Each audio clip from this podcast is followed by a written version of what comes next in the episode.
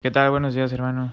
La pregunta sería, ¿cómo es que ayuda o en qué sentido la medicina del, sapo, del bufo, a la gente con adicciones fuertes como a la cocaína, al crack, este, a lo que viene siendo cualquier tipo de sustancia que genere una adicción al cuerpo? Gracias.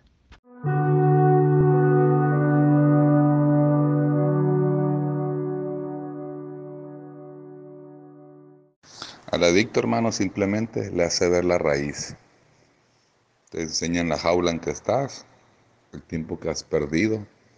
Te muestra todo, pero te muestra la raíz. No es adicto por ser drogadicto, ni es drogadicto por ser adicto.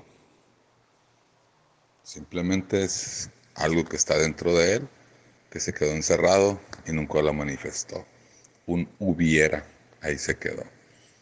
Y el hubiera si existe.